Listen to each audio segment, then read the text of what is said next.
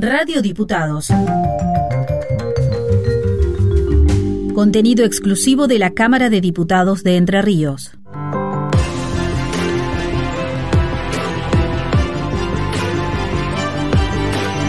Con luz y taquígrafos. Con la conducción de Julio Ormaechea y Melina Altamirano.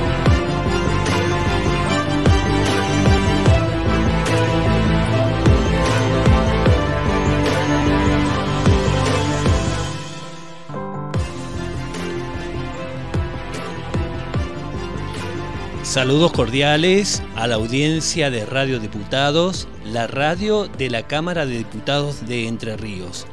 Mi nombre es Julio Hermaichea y les doy la bienvenida a un nuevo capítulo de Con Luz y Taquígrafos. Me acompaña, como lo hace habitualmente, eh, una Melina Altamirano, una paisana eh, de, de, los pagos de dónde, eh, Melí. De acá de Paraná, de Paraná. De Paraná, de Paraná Campaña, ¿será? ¿Eh? O de la ciudad de Paraná. Eh, hoy estamos festejando a Hernández en este programa especial que se transmite eh, por streaming en, en, Diputados TV, perdón. Y bueno, tenemos un invitado especial también para celebrar a Hernández, el guerrero, el periodista, el poeta y el taquígrafo José Hernández.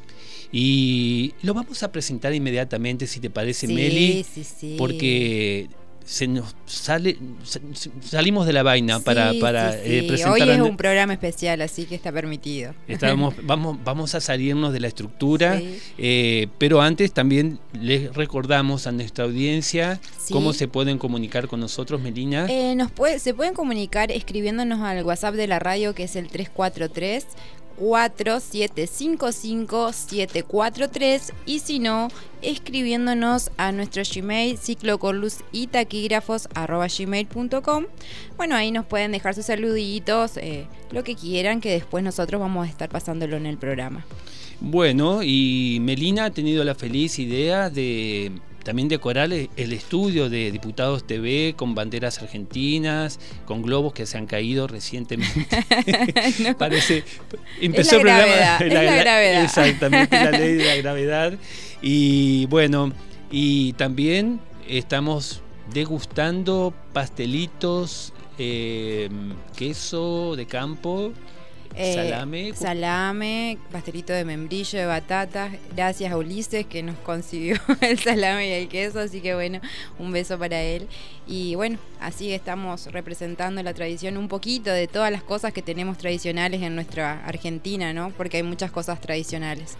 Exactamente. E inmediatamente, si te parece, Meli, vamos a presentar a nuestro joven invitado, eh, a Juan Cruz Merlo eh, el joven payador argentino. ¿Cómo estás, Juan Cruz? Bueno, Julio, bueno, Meli, es un gusto poder llegar eh, hasta aquí con luz y taquígrafo, contentísimo y muy orgulloso también y muchas gracias por el espacio.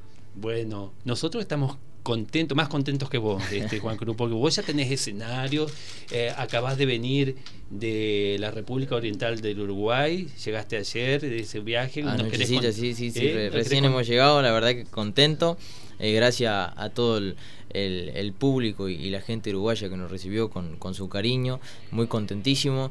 hemos llegado anoche, anoche hemos llegado. Y, bueno, medio cansadón, pero acá andamos, siguiendo el, camino este del payador al cual lo amamos y lo respetamos muchísimo. Bueno, te acompaña Sergio Merlo, tu padre y además tu representante ¿eh? en esta carrera eh, brillante que estás iniciando. Le decimos a nuestra audiencia que Juan Cruz tiene apenas 17 años. ¿eh?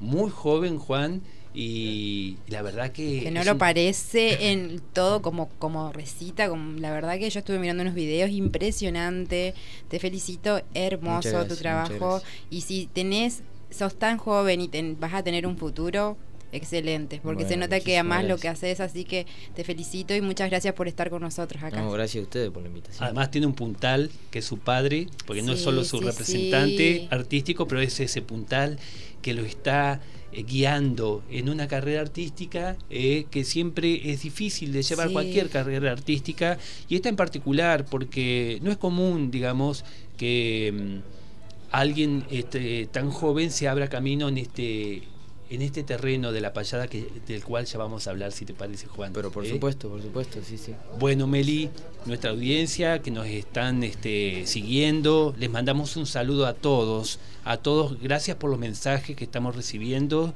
de distintos lugares de del país y, también de algunas partes de, otros países extranjeros que también sabemos que nos escuchan. Eh, nos escucharán algunos en directo y otros después porque sabemos que eh, este streaming va a quedar, digamos, eh, a disposición para ser escuchado y visto posteriormente. Un lujo que nos dimos, Mary. Exacto. El año pasado, en esta fecha, recordás que con quién hablamos, también para recordar a Hernández al licenciado Roberto Romani, que tuvimos una entrevista telefónica y estuvimos largamente hablando con, con el licenciado Romani, que es un, un lujo eh, como representante, asesor cultural del gobierno de Entre Ríos. Y bueno, le mandamos un saludo a nuestro querido amigo eh, Roberto Romani. También eh, creo que va a disfrutar este programa como lo estamos haciendo nosotros. Disfrutando, me refiero. Y bueno, podemos iniciar ya sin más este prólogo, eh, este programa dedicado eh, a José Hernández. Eh, recordamos, decimos que el próximo 10 de de noviembre se celebra en la República Argentina el Día de la Tradición en homenaje precisamente al nacimiento de, José Hernández, el autor de esta obra genial de la literatura gauchesca argentina y latinoamericana, no solamente argentina, como es el Martín Fierro, el gaucho Martín Fierro, el nombre original de, esta obra monumental y bueno, que ya ha traspasado varias eh, generaciones. Eh, de argentinos y latinoamericanos y de personas de otros puntos del mundo porque el Martín Fierro ha sido traducido a otras lenguas eh, más allá de la lengua castellana. Y bueno, José Hernández, eh, el guerrero, como decimos, el periodista, el poeta y el taquígrafo, por eso estamos hoy homenajeándolo en, con luz y taquígrafos. Y si me permiten, eh, voy a iniciar con una introducción que ya después voy a eh, mencionar quién eh, habla de la tradición, quién está escribiendo sobre la tradición. He de apresurar algunas reflexiones, dice este autor, concernientes al sentido que, según mi entender, corresponde asignar a una palabra muy traída y muy llevada. La palabra tradición evoca lo que se trae. ¿eh? Entonces, eh, por eso dice esto este autor, que ya vamos a mencionar quién es. Me refiero a la palabra tradición. Comenzaré por declarar que soy absolutamente lego en todo lo relativo al manejo de la guitarra y en el balance de mi ignorancia al respecto no sé si prevalece un sentimiento de pesar o cierta cautelosa alegría. No es el caso de nuestro invitado, ¿eh? que es muy ducho con la guitarra y ya lo vamos a escuchar, Juan. Eh, asimismo, solo en cierta ocasión muy especial y bastante lejana, usé un poncho que me facilitaron en préstamo como en este caso me pasó a mí también, eh, que gentilmente un compañero de acá de la Cámara de Diputados, Ulises, gracias por el poncho, que es un, lujo, este poncho que me, me van composé con, con el con, el atuendo. Con, mi atuendo normal. Igualmente, dice, en alguna oportunidad de muchacho, en el campo comí charqui. Francamente, ni fu ni fa. Eso sí, no desdeño saborear un buen asado con cuero de ternera. Que también acá me perdí la fiesta del asado con cuero que se anticipó este año en Viale, en la ciudad eh, de Viale. ¿Has ido, Juan, a Viale? A... He tenido la, poder ir a esa fiesta, pero la conozco, me la han comentado sí, y es una fiesta muy muy linda, muy linda. Sí, sí, sí. Y este año con motivo del, del balotage eh, que pues, se, se, hará próximamente se anticipó y me quedé sin comer el asado con cuero mucho, mucho tiempo ¿eh? y tengo ganas de comer. Continúa el autor diciendo, la mazamorra me es indiferente. No digo Ancina, Rejusilo, Custión y Truje, y a lo más, en una ocasión, me senté apenas un ratito en un catre de tientos. Dejo formuladas las anteriores salvedades en razón de que un elevado porcentaje de la población considera a la tradición como exclusivamente circunscripta a la embelesada utilización de los susodichos artefactos y prendas, al regodeo con que se paladean los mencionados alimentos y al énfasis en la pronunciación de los apuntados vulgarismos, dice el autor. Cada palabra contiene su verdad, sus étimos, su verdad de origen, original, por cuanto la genuina originalidad entraña y demanda fidelidad a los propios orígenes. Y ser fieles es tener fe. La tradición es trenza de muchas hebras, juego de enviones diferentes que se vuelcan sobre nosotros, en nosotros, desde las vertientes del ayer. Y cita este autor a Pedro Salinas, un poeta, el milagro de la tradición es atenuar las discordancias y conservar las diferencias. Su signo es el de la concordia. Todo radica en no identificar tradición y pasado. La tradición proviene del pasado, pero no todo pasado es tradición. Una de nuestras más gratas e insistentes tradiciones en las que se enhebra el mismo Martín Fierro, por ejemplo, es esta de la voz sin solemnidad, la del aire sin empaque, la tradición del cuento criollo, ese cuento que la mayoría de las veces es un sucedido y que resulta más sabroso si lo moja un buen amargo o un taco de ginebra en la rueda cordial de la amistad, que tanto puede ser la de los troperos que hacen un alto la noche en mitad del campo y de su soledad, como la tertulia de un salón ciudadano hasta con piso de parquet encerado. Porque tampoco reside en las apariencias la tradición, es más profundo el ámbito de su vigencia. ¿Mm? ¿Qué te pareció, Juan, esta definición de tradición? ¿Eh? No, no, no, un espectáculo. Un espectáculo, espero que te sirva para tus coplas, ¿eh? Por supuesto. Porque él está acá escuchando y todo eso lo va procesando para la improvisación, ese gran arte de la improvisación.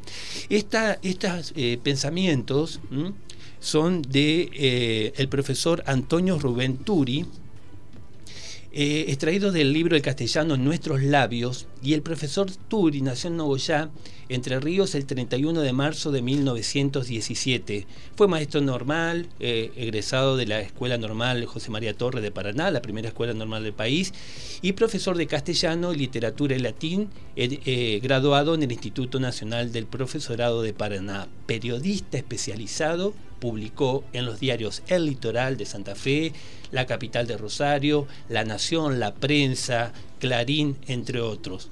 Y además fue taquígrafo, subdirector y director del cuerpo de taquígrafos de la Cámara de Diputados de Entre Ríos. ¿Mm? Qué carrera, la de Turi. ¿eh?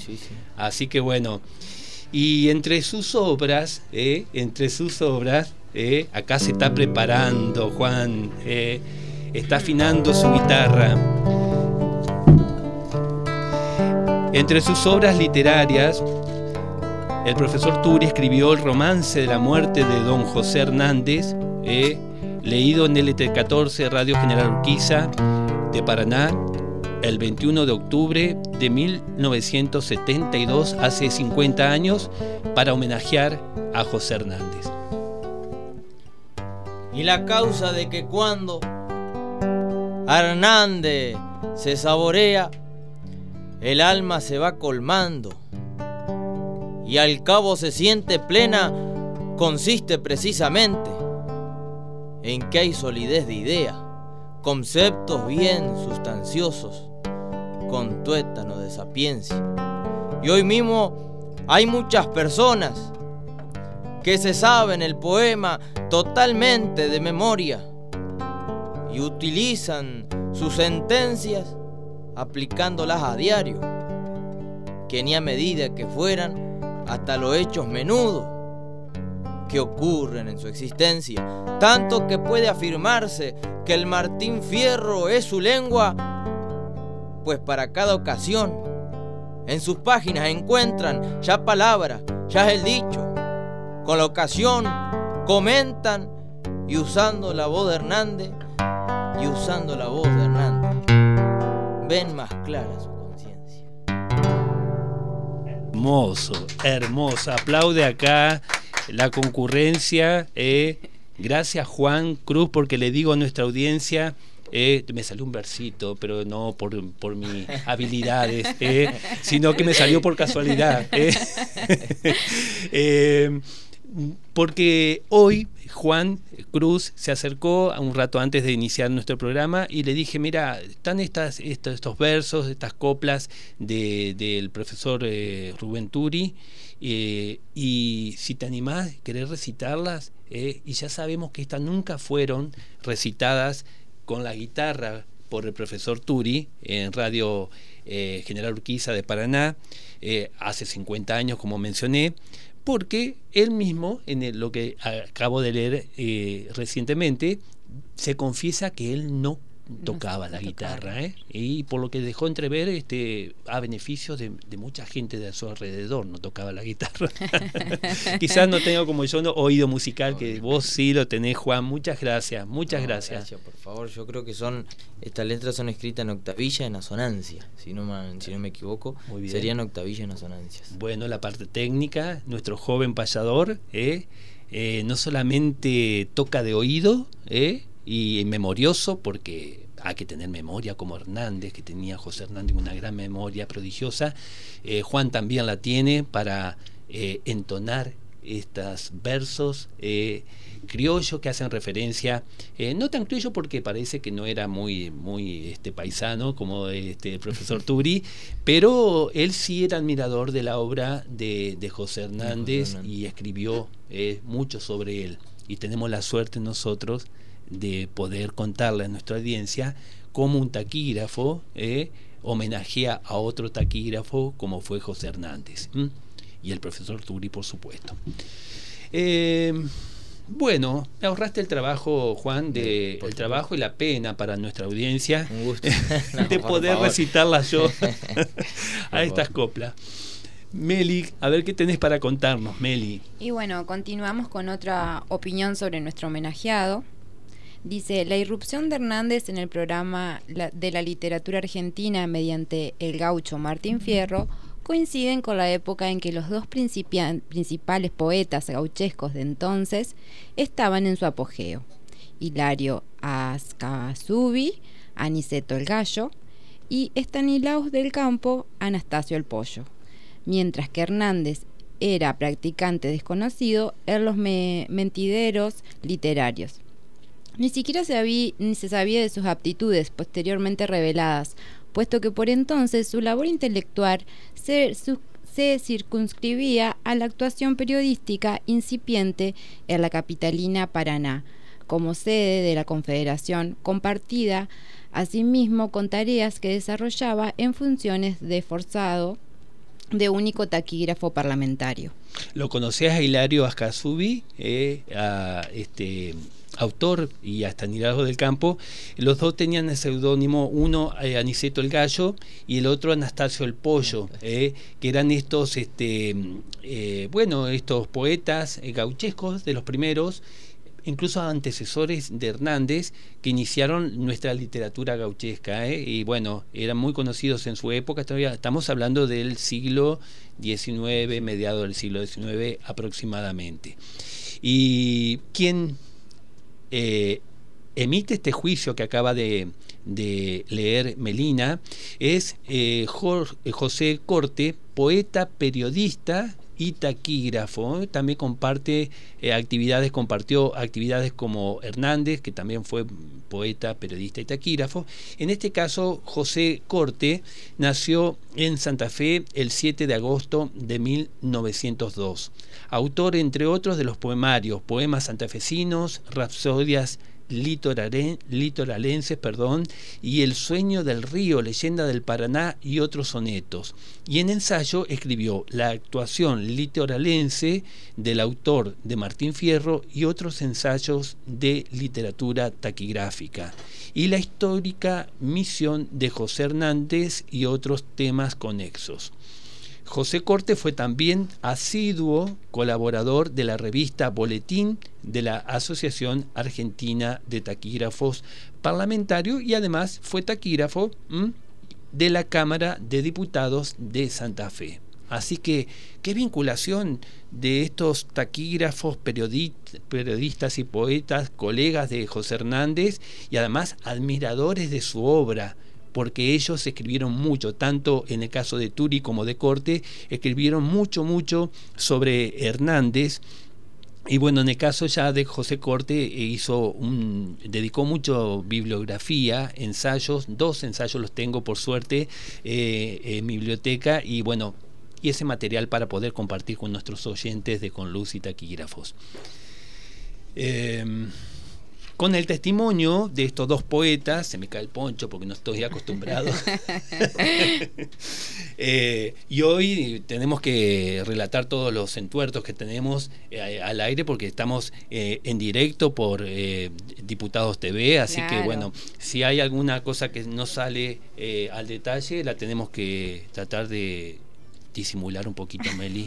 ¿Cómo están los mates, Melina? Están medio fríos, ¿viste? No, por favor, mates fríos y lavados. están medio fríos, ¿qué querés que te diga?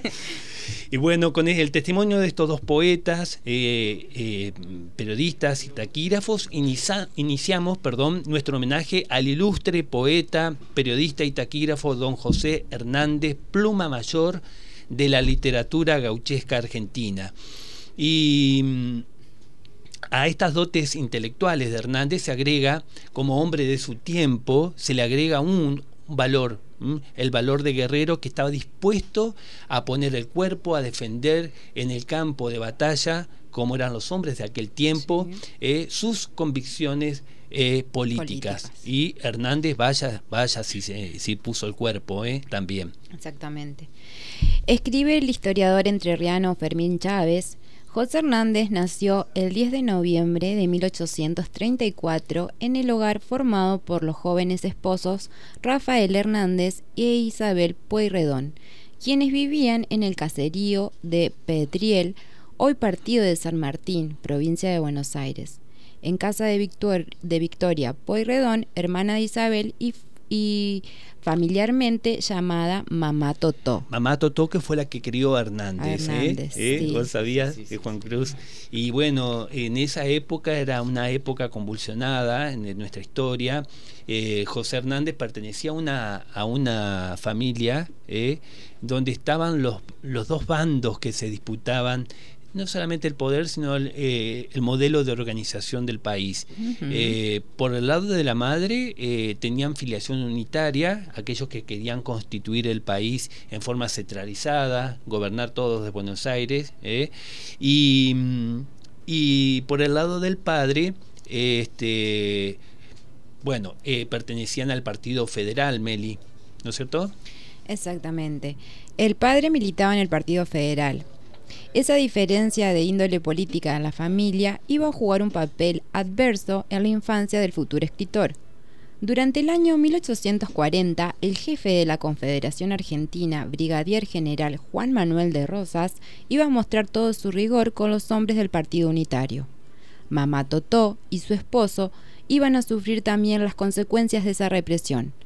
El pequeño José, que estaba entonces al cuidado de sus tíos porque sus padres se encontraban en el sur de la provincia, debió abandonar la chacra de, de Perdriel junto con los Pueyrredón. un poco trabalenguas ese nombre de ese lugar. ¿eh? ¿Cómo, se las arregla un payador con estas palabras un poco intrincadas? Perdriel, por Perdriel. ejemplo. ¿Mm? ¿Cómo es? Perdriel. Perdriel. Y por ahí se busca la última palabra, si la última, por ahí tienen consonantes, tal vez, se puede, y si no se busca alguna sonancia, como recién, o si no se la pone al principio del renglón de la décima, y se busca otro consonante, muchísimo más fácil. Bien, entonces hay recursos, ¿eh? Eh, recursos para salir al paso ¿eh? y que no se te lengua la traba. Claro, exactamente. exactamente Qué bien, qué bien. Bueno, ¿cuántas cosas estamos aprendiendo con este joven payador, con Juan Cruz? Que Juan Cruz ¿Dónde has estado, Juan? ¿En qué lugares, en qué festivales eh, argentinos o del exterior? ¿Puedes contarnos? Sí, por supuesto. Bueno, hemos, andamos recorriendo el país y países limítrofe con el canto del payador, acá, bueno, como siempre digo, amo y respeto mucho. Yo todavía tal vez no me considero un payador, pero simplemente un floreador y un cantor que, que tiene la patria nuestra. Solo el camino y la vida me dirá el día que, que seré payador hay muchos que me lo dicen, pero bueno, por ahí uno respeta tanto el arte y lo quiere mucho que no se considera de esa manera. Anduvimos por, por Salta, ¿eh? en la fiesta de, de, Chicuán, hemos andado junto bueno, al Chaqueño, hemos estado con Lázaro Caballeros, grandes amigos del camino, eh, diferentes provincias que, que solemos recorrer. Eh, y distintos festivales, bueno, como te decía, hemos vuelto de, del Uruguay, de Canelones, la fiesta por allí, un hermoso festival donde bueno Susana y toda su, parcería nos, recibe por allá. Junto a un gran payador uruguayo hemos viajado.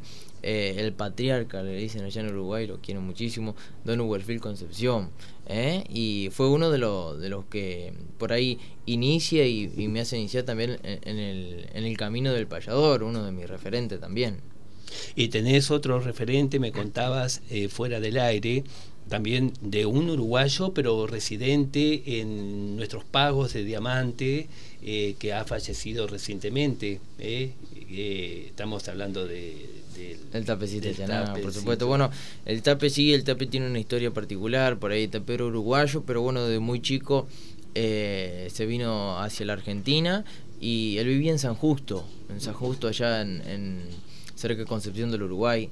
El Tape estaba viviendo ahí, bueno, ahora está su señora, Mónica, y sus hijos, a quien, bueno, le mando un, abrazo grande. El Tape fue uno de mis referentes, eh, también el, cual me inició. Bueno, al Tape yo tuve la posibilidad de poder llevarlo a la Peña de Morfi, eh, a, compartir con, todos los chicos allá. Y hemos recorrido y tengo camino andado con, con, con Tape muchísimo y bueno, por ahí se lo va a extrañar, se lo va a extrañar mucho eh, eh, en algún floreo, en algún canto, andará ese tan nativo un día en el pajonal, ese tema de, Don Tapi Y bueno, siempre digo que siempre lo voy a llevar en el corazón, en cada cuerda que un payador toque y en cada palabra, en cada consonante y siempre en el corazón de Juan Cruz lo estará el Tapichané. Qué lindo, qué lindo, qué homenaje. Totalmente. Eh, la Cámara de Diputados, eh, cuando estuvo ya próximo a su eh, fallecimiento, el diputado Jorge Cáceres hizo mención en el turno de los homenajes a este payador que ha sembrado tanto y ya tenemos que están germinando sus, semillas. y ya están dando fruto. qué, qué lindo, qué lindo. Y qué lindo cómo te referís a él ¿eh? y a, todas las personas que te están de alguna manera eh, cultivando. ¿eh? Esa es la palabra cultura, cultivo, es la misma palabra, se está sembrando y están germinando ya. Totalmente, sí, el Tape fue un, gran amigo, un gran maestro. un gran padre también, porque por ahí uno lo adopta como padre del arte y, sobre todas las cosas un, gran maestro que, que, me ha enseñado mucho y bueno, como te decía, Warfield también, que, también vive acá en Santa Fe, en Argentina, un uruguayo radicado acá en Argentina, pero el tape me ha brindado mucho en el arte. Y, bueno, se lo va a extrañar, como siempre digo, se lo va a extrañar, pero siempre lo voy a llevar en cada floreo, en cada canto que Juan Crumel lo realiza. ¿Y qué te inspira para tocar algo? Eh? ¿Qué te inspira este mentor? Eh? En, ¿Podés improvisar algo? Para el tape sí, y por ahí o lo que, lo que son palabras difíciles porque... el Tapo fue un gran amigo, un maestro nada más. Y anda anda en el cielo buscando consonante, el gran tapecito chaná. Hoy me toca recordarlo, siendo alumno de verdad, me ha brindado muchas cosas y hoy yo lo recuerdo acá. Anda en el campo del cielo, floreando, digo tal vez, con un pierre, el indio Vare López, cuánto yo lo hallé. O tal vez en algún campo junto, junto digo a Curuché, ese jinete del tiempo, del tiempo que recordé. Qué lindas cosas, qué lindas cosas pensaba Juan Cruz Merlo, el payador, que hoy lo recordamos al tape con cariño, con cariño. Muy bien, muy bien, Juan Cruz, muchas gracias por esa improvisación esas, estos versos eh, eh, que emocionan realmente, emocionan. Meli, ¿qué te parece? El arte de, la pasada, la improvisación. Eh, te tiene que nacer también del corazón, es algo que tenés que llevarlo. Yo siempre digo que cuando uno le apasiona algo se nota, te tiene que gustar mucho, no es algo fácil. Así que la verdad te felicito nuevamente porque tan joven y que tengas tenés mucho futuro. Bueno, muchas gracias. Y bueno, eh, si te parece, les parece, voy a compartir un mensajito que estamos recibiendo de algún oyente. Eh, a ver. Eh, Dice buenos días, Julio y Melina y equipo de Conluce Taquígrafo. Felicitaciones por cada capítulo del programa y por recordar hoy a José Hernández y su relación con la taquigrafía. Gracias por los aportes que ustedes hacen siempre, no solo al quehacer taquigráfico, sino también a la cultura en general, incluso con el aporte artístico de la música. ¿eh? Como decía Cervantes, donde hay música no puede haber nada malo. ¿eh? Cómo nos llena el espíritu la música.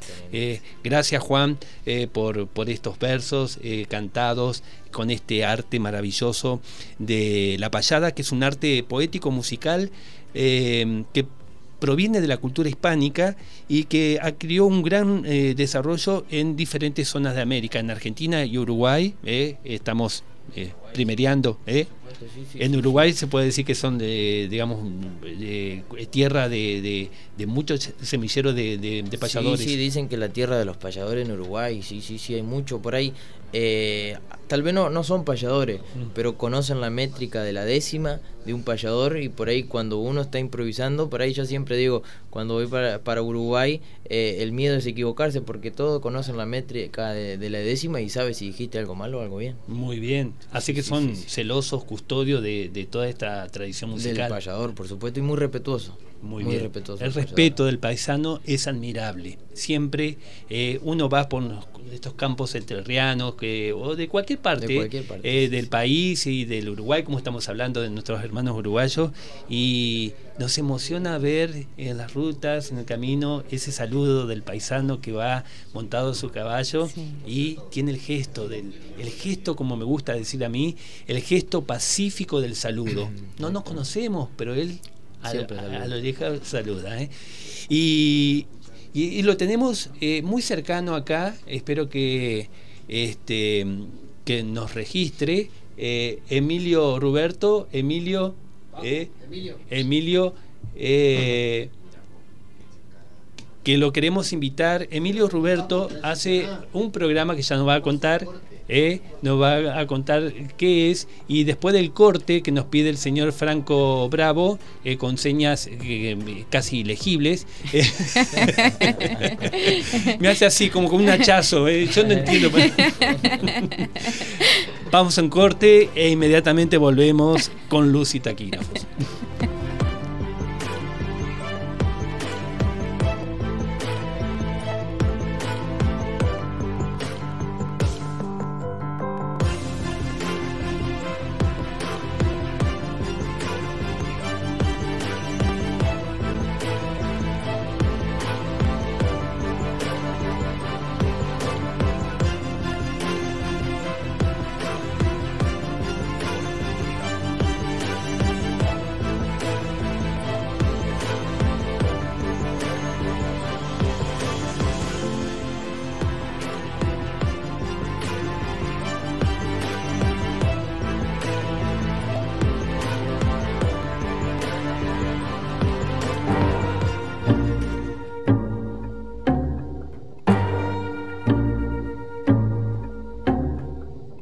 ahora, el tema central.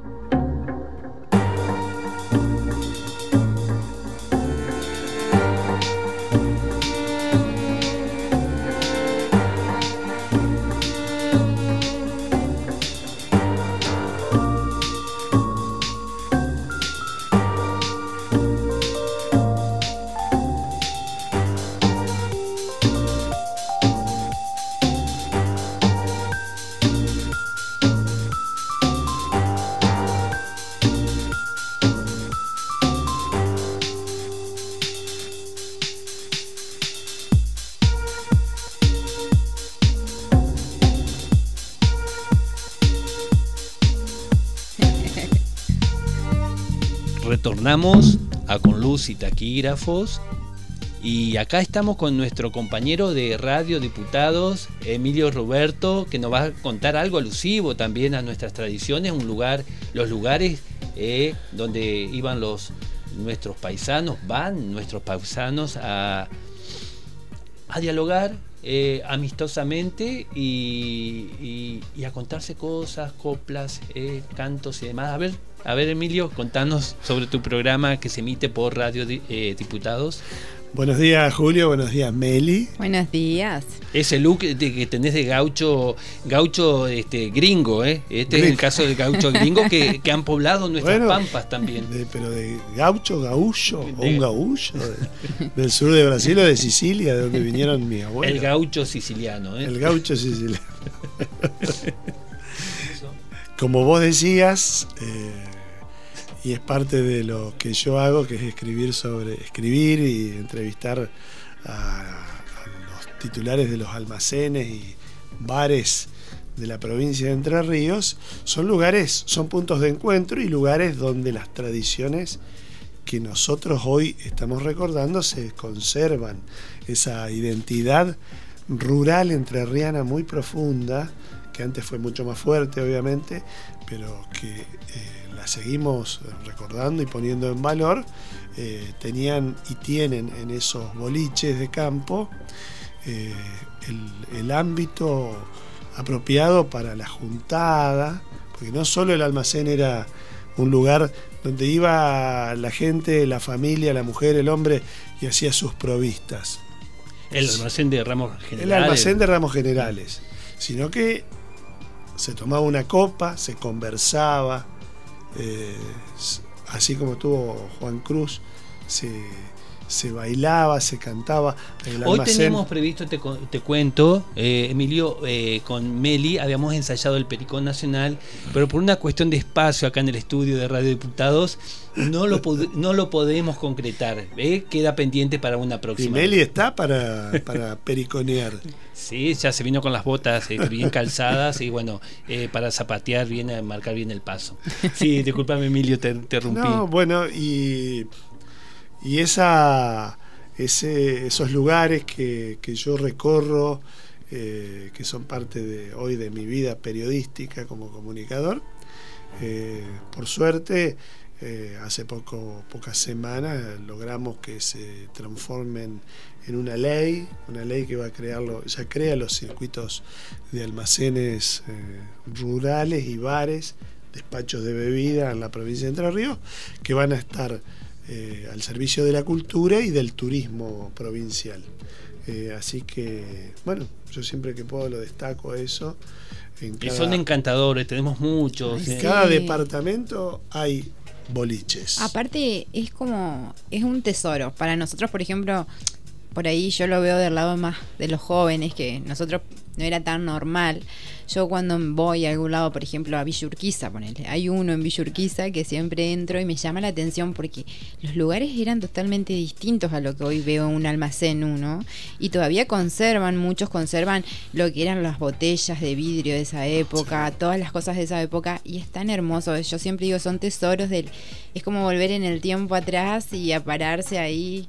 La verdad es muy bello. Ese mostrador eh, con el almacenero o la almacenera, las mujeres mm. han sido eh, sin leyes de género ni nada, han trabajado a la par del hombre en, esos lugares. Y lo digo eh, con eh, el conocimiento de haber de ser nieto de almaceneros. Mm. Mi, abuelo, mi abuela tenían un almacén de campo de ramos generales en Estación Sosa, acá a 70 kilómetros de la ciudad de Paraná, donde en los libros de, ventas quedó registrado que eh, se había vendido un Forte ah. en 1940. Así que te da un Forte, arroz, harina, anexo, aceite, huesos. Anexo concesionaria también. Y nosotros decíamos, ¿cómo habrá sido? Porque ya lamentablemente cuando vimos eso, mi abuelo ya había fallecido, pero alguien le pidió si le podía conseguir un auto, él escribió a, la representación de Ford Motor en la Argentina y llegó en tren un Forte a Estación Sosa. No, no, no investiguemos cómo fueron las transferencias de dinero, cómo, se hizo eso. Pero el almacén de ramos generales de don Julio Bonifacio Shepens que ayer eh, ustedes anduvieron con un de origen belga, don Julio Bonifacio. Sí, como el turista que andaba. Hemos recibido a un turista belga que visitó la casa de gobierno. bueno, eh, mi abuelo vendió un Forte así por catálogo. Hasta eso, para eso servían los almacenes de campo. ¿no? Además de lo que hoy rescatamos, las tradiciones de, el lugar de, la ruralidad eh, punto, de, encuentro, punto social para jugar a las bochas, para jugar un truco, que hoy se sigue. Se sigue porque se empezó ahí. Hay muchos lugares donde, en los clubes de Paraná, que yo también hago este, notas, coberturas periodísticas, se conserva el jugar a las bochas. Sí, sí. ¿Eh? Y eso se replica no solamente en Entre Ríos, sino en todo el país. con sus particularidades, el almacén de campo, el almacén de ramos generales, la pulpería, distintos nombres a lo largo del tiempo, se replica en todo el país.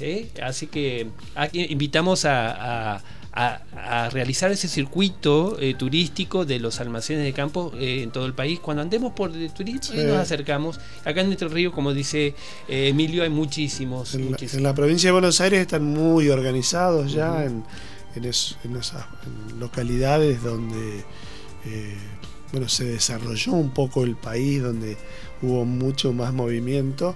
Eh, como San Antonio de, Areco, este, pero hay pulperías en todos lados. Y Entre Ríos, yo espero que el año que viene, eh, más allá del cambio de la gestión, se organicen porque ahí está la noche de los almacenes que se ha venido haciendo con dos o tres almacenes de aquí del departamento de Adamante en el distrito Costa Grande, los almacenes Eclesia y eh, Capelino y en la costa del Uruguay el almacén Francú.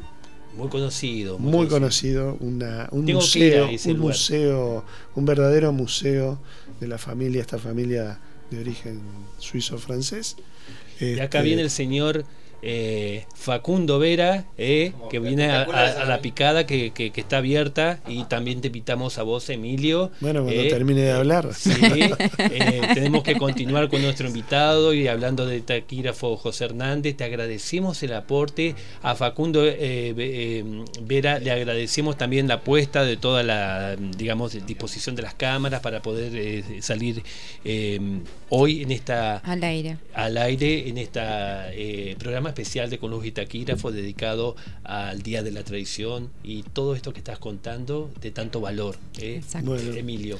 El agradecimiento y por la invitación, pero también bueno las felicitaciones a ustedes porque dedican un programa eh, a un día que por ahí se va perdiendo, se va perdiendo junto con algunas tradiciones y es importante creo en, en, en la Argentina que fue, en esta Argentina y en la que que vendrá conservar eso porque tiene que ver con, ya tenemos una identidad. exponentes que hoy nos está visitando. Realmente es sorprendente lo de Juan Cruz. Eh, Para este los que no lo conocíamos solo de mentas, pero es un Así que bueno, el semillero está ahí. ¿eh? Sin dudas. Así que el almácigo está listo para cosecharse ya prontamente. ¿eh?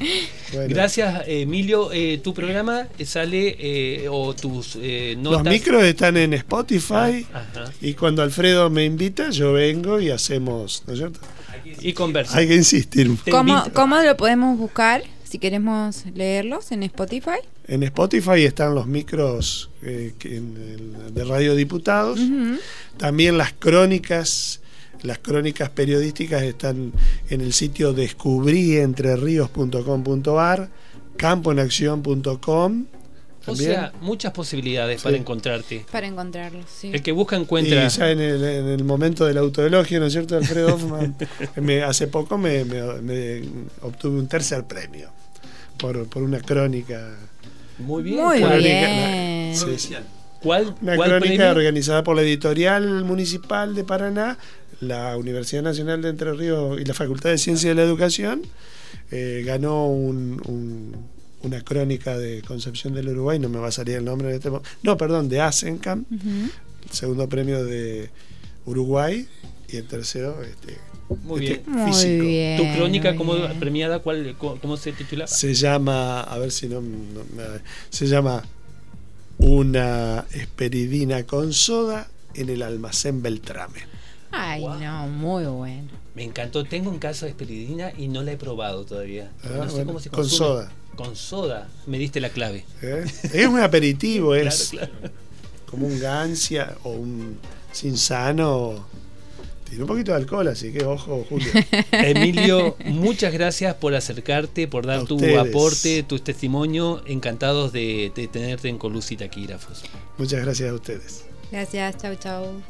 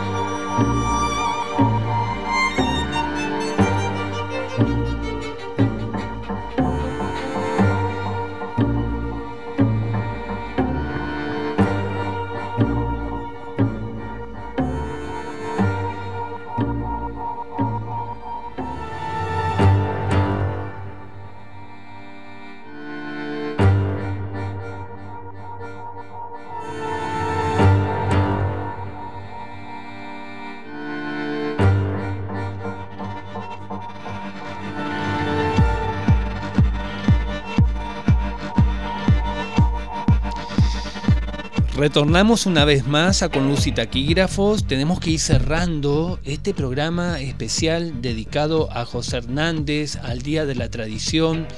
Y como nos sucede muy a menudo, Meli, nos estamos quedando cortos de tiempo eh, y queremos aprovechar la presencia de Juan eh, Cruz, este invitado especial, este joven payador argentino, una promesa para este eh, singular arte de la payada, que ya nos brindó algunos detalles sobre la métrica y todas cuestiones técnicas que yo ignoraba, por lo menos. Sí, sí, no. ¿Eh? No, no, yo, no entendí.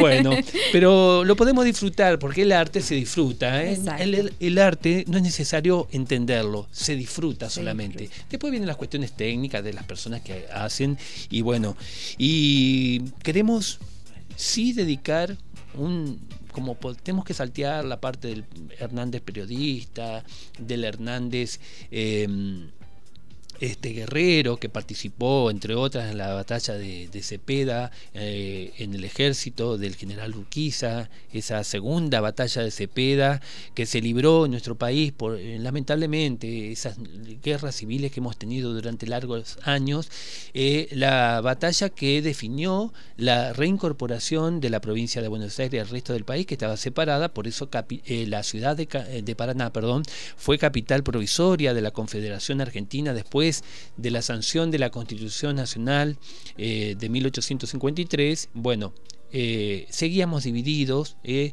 y como dijo Turi, la tradición es una concordia, es un, vehículo para lograr la concordia. la concordia, esta palabra singular que hace referencia a esa cordia, al corazón, unir los corazones con una idea, con un sentimiento común, que es el sentimiento de patria.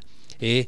así que bueno, vamos a saltear esa parte, vamos a saltear la parte también que teníamos para contar, que José Hernández se casó acá en Paraná, en la, en la catedral, vivió muchos años, se casó en la catedral de, Paraná eh, con Carolina González del Solar, eh, en en el, la antigua catedral, edificio de la Catedral de Paraná, no el actual, eh, donde además se celebraron, en ese edificio se celebraron la sesión inaugural del, del, Congreso de la Nación con sede en Paraná. No había edificios en Paraná eh, para albergar al gobierno nacional y todo se hizo así. Eh, me voy a usar un, un, este, un giro así un poco gauchesco a los ponchazos, ¿eh? como, como se podía. Y bueno, y se hicieron grandes cosas acá en la tierra entrerriana eh, con proyección nacional. Y Hernández tuvo hijos también paranaenses, de los ocho hijos, tres eh, fueron nacidos acá en, Paraná. Así que cuánta, cuánta ligazón tuvo este hombre, eh, este poeta de relieve nacional e internacional con nuestra tierra entrerriana. Y brevemente tenemos que ir sobrevolando, pero sí quiero mencionar eh, al Hernández eh, taquígrafo. Em, bueno, eh, a su llegada a Paraná, Hernández se vincula con el comerciante catalán don Ramón Puy y se, digamos, lo contrata eh, como tenedor de libros. Eh, Hernández era un genio, autodidacta, y tenía una inteligencia muy aguda, eh, como la tuya, Juan. no porque estás acá, pero todo payador tiene que tener esa facilidad de captar rápidamente una situación para poder hilvanar, o enhebrar las coplas que se van improvisando, que yo me asombro, yo me asombro de, ese, de, ese, de esa habilidad y bueno, es un talento que llevas en el cuerpo y en el alma. Y bueno, y y empezó a colaborar en el, en el Nacional Argentino, un diario paranaense, eh, de que entre otros fue eh, director Lucio B. Mancilla, y se cuenta que un día pasaba Hernández por el, Senado Nacional, donde actualmente hoy funciona el Colegio del Huerto, eh, se conserva el salón de actos, en el salón de actos del Colegio del Huerto fue el antiguo sala de sesiones del Senado Nacional con sede acá en Paraná. ¿Cuánta historia? Y bueno, allí tenía oficinas, el escribano don Casiano Calderón, y había en un armario un letrero que rezaba lo siguiente, eh, decía, profundo silencio, hablar lo preciso, pertenece el tiempo al público servicio. Y Hernández, ya agudo, eh, observador, eh, le corrige, le corrige la métrica, esto que vos contás, porque las últimas, el último verso se estaba pasando un poquito con la métrica, y entonces em, lo corrige y le pone en el último verso al público oficio y de esa manera al encontrarse las dos vocales eh, se unen y forman las seis sílabas de cada uno de estos versos. Entonces profundo silencio, hablar lo preciso, pertenece el tiempo al público oficio y de esa manera resuelve Hernández esta frase mal hecha eh, desde el punto de vista poético. Y bueno, y entonces Hernández aprende, eh, aprende en forma autodidacta, dicen algunos, eh, taquigrafía. eh, con este genio, digamos, de, poder absorber conocimientos rápidamente. Y entonces, este, ya eh, el eh, aprende el arte de la taquigrafía, el arte de la escritura veloz o el arte, como me gusta decir, ya que tenemos un poeta acá que ilvana versos, eh, el arte de atrapar la palabra hablada en su vuelo fugaz, como me gusta definir a mí la taquigrafía. Y eh, bueno, lo contratan, eh, lo contratan eh, como taquígrafo. En ese momento era único taquígrafo. Había habido uno anterior que era don Jonás Larguía, que ya hemos hablado en otra ocasión de él, que viajó a Europa en ese momento para eh, desarrollar estudios de escultor, de estudios artísticos, y el Congreso Nacional con sede en Paraná le además eh, lo beca, pero le dice tiene que aprender también arquitectura, porque la República, el país necesitaba arquitectos, había que construir todo nuevo, y entonces, bueno, después a la vuelta, ya con la capital en Buenos Aires, don Jonás eh, Larguía diseña el edificio de la el primer edificio del Congreso Nacional en Buenos Aires, que no es el actual, sino un edificio anterior que se puede visitar, siempre hacemos la propaganda, visiten ese edificio que está muy cerca de la Casa Rosada, donde eh, dentro de otro edificio está el recinto original diseñado por Larguía. Eh, en, el, en lo que es la Academia Nacional de la Historia Argentina. Está ahí a, pasitos de la Casa Rosada y pasan advertido por el, por el turista que no, lo, no sabe que dentro quedó el edificio antiguo porque se demolió el resto, pero eh, dejaron la sala de sesiones. Y José Hernández eh, asume sus funciones como taquígrafo en, en junio de 1859 como único taquígrafo y debo decir muy corajudo, ¿eh? muy corajudo porque a él solo le tocaba eh, registrar las sesiones del Senado y además de la Cámara de Diputados ¿eh? y además cuando fue la Convención Nacional Constituyente en Santa Fe en 1860, donde se trató la reforma para que la provincia de Buenos Aires eh, pudiese incorporarse al resto del país. Eh, eh, la provincia de Buenos Aires, bueno, revisó la constitución del 53 y en 1860 propuso reformas que fueron aceptadas inmediatamente y Hernández estaba ahí de taquígrafo. No figura sus nombres por algún hecho particular. Ya él era eh, periodista, perdón. Él, este, digamos, tenía que registrar eh, la palabra de hombres como Domingo Faustino Sarmiento, del que él, el propio Hernández, era un gran crítico en la prensa, en los periódicos. Entonces no se tenía que mostrar frente al orador y de esa manera pasó un advertido. Pero esa fue la primera vez que José Hernández eh, mira eh, cara a cara, frente a frente, en persona a Sarmiento, con el cual tuvo muchas disputas políticas severas después, de tal, a tal punto que en algún momento posterior, ya con la capital en Buenos Aires, ya con Sarmiento, Sarmiento presidente de la nación, eh, Sarmiento pone precio a la, a la cabeza de Hernández. Todo eso es parte de nuestra historia las desavenencias, los desencuentros, y bueno, por eso pasó inadvertido. Y esa convención fue cortita, eh, pero eh, todo da a pensar que él estuvo ahí y año más tarde ya, ya el, Hernández Maduro, el Hernández Maduro que no era tan maduro porque murió a la corta edad de que... 51 años. 51 años. Hizo todo eso con 51 años y, y él confesó en alguna charla eh, que él había participado de esa convención y que obviamente eh, taquigrafió a Sarmiento, entre otros, a los que, en los, con los cuales él era un gran crítico de la prensa, ¿eh? que firmaba con un seudónimo porque era taquígrafo. Eh, los taquígrafos tratamos de cuidarnos un poco, de no exponernos políticamente, nosotros tenemos que registrar las sesiones y como dice la tradición de nuestros, eh, como vos decís, padres, los que nos enseñaron el arte y la profesión del taquígrafo, el taquígrafo tiene que pasar lo más inadvertido posible, como que no estamos en el lugar, solamente nos limitamos a escribir. bueno, algunos ya nos hemos expuesto un poquito más, como, como en mi caso, ¿eh? que, salimos de la oficina y, hacemos con luz y taquígrafo, por lo menos, y estamos acá en Diputados TV. ¿Algo que agregar? ¿Eh? Melina. Yo simplemente eh, recordarles ya antes de cerrar, así después cerramos, eh, que nos pueden escuchar eh, en, buscándonos en luz con luz y taquígrafos en Spotify y que nuestros capítulos se transmiten los martes y jueves 11 y 30 horas. Y bueno, yo de mi lado me despido, muy contenta de haber hecho este programa y la verdad muy feliz de tenerte acá Juan Cruz. Te felicito nuevamente, muchas gracias y muchas gracias Julio, la verdad ha salido todo hermoso y a los chicos que están atrás, que toda una apuesta enorme, un beso muy grande porque siempre están predispuestos para lo mejor. Y gracias por los pastelitos, Melina. Que ya vamos ¿eh? a comer tranquilos, ahora cuando se apaguen las cámaras ya comemos todo. A ver Juan, ¿con qué te despedís?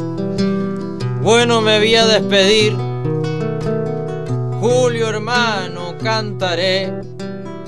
Y lo mismo que a Melina, muchas gracias le diré, José Hernández, contaré en este arte de cantar, Martín Fierro, qué palabra, Biblia gaucha de nombrar, me criado en esos acentos y el arte de improvisar, el que corre por mis venas y nunca se apagará, de taquígrafos me habla y al lado uno encontré. Entonces con gusto todo el programa yo lo escuché. Al que le gusta la historia y a mí me gusta escuchar para ir aprendiendo el camino y tener para improvisar.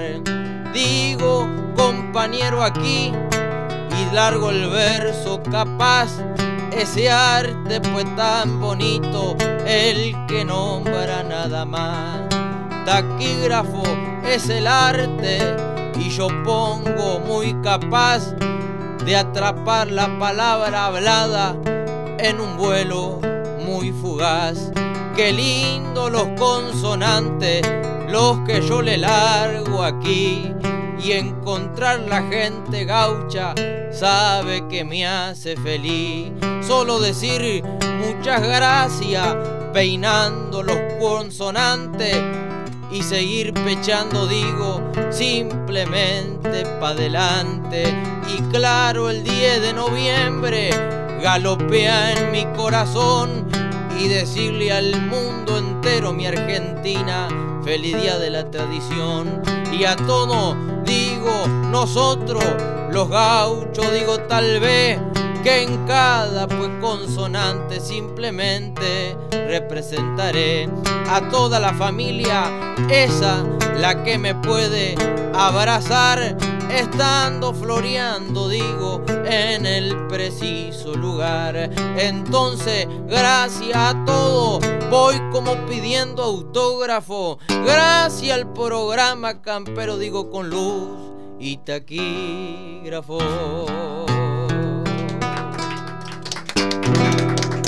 Muchas gracias. Gracias, Juan. Muchas gracias. Nos despedimos hasta el próximo capítulo de Con Luz y Taquígrafo con una emoción enorme de haber contado con este joven eh, payador argentino, Juan Cruz Merlo. Muchas gracias, Juan. Muchas gracias a ustedes por el espacio.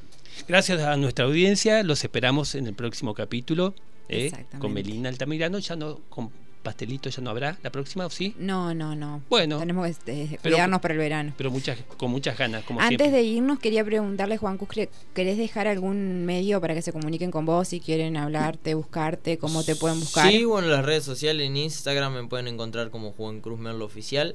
Ahí estamos. O Pachín Merlo, que es mi padre, y el Instagram Pachín Merlo.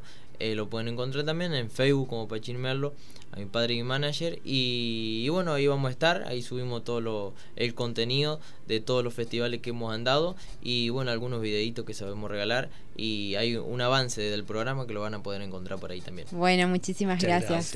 Muchas gracias. Hasta la próxima. Hasta la próxima.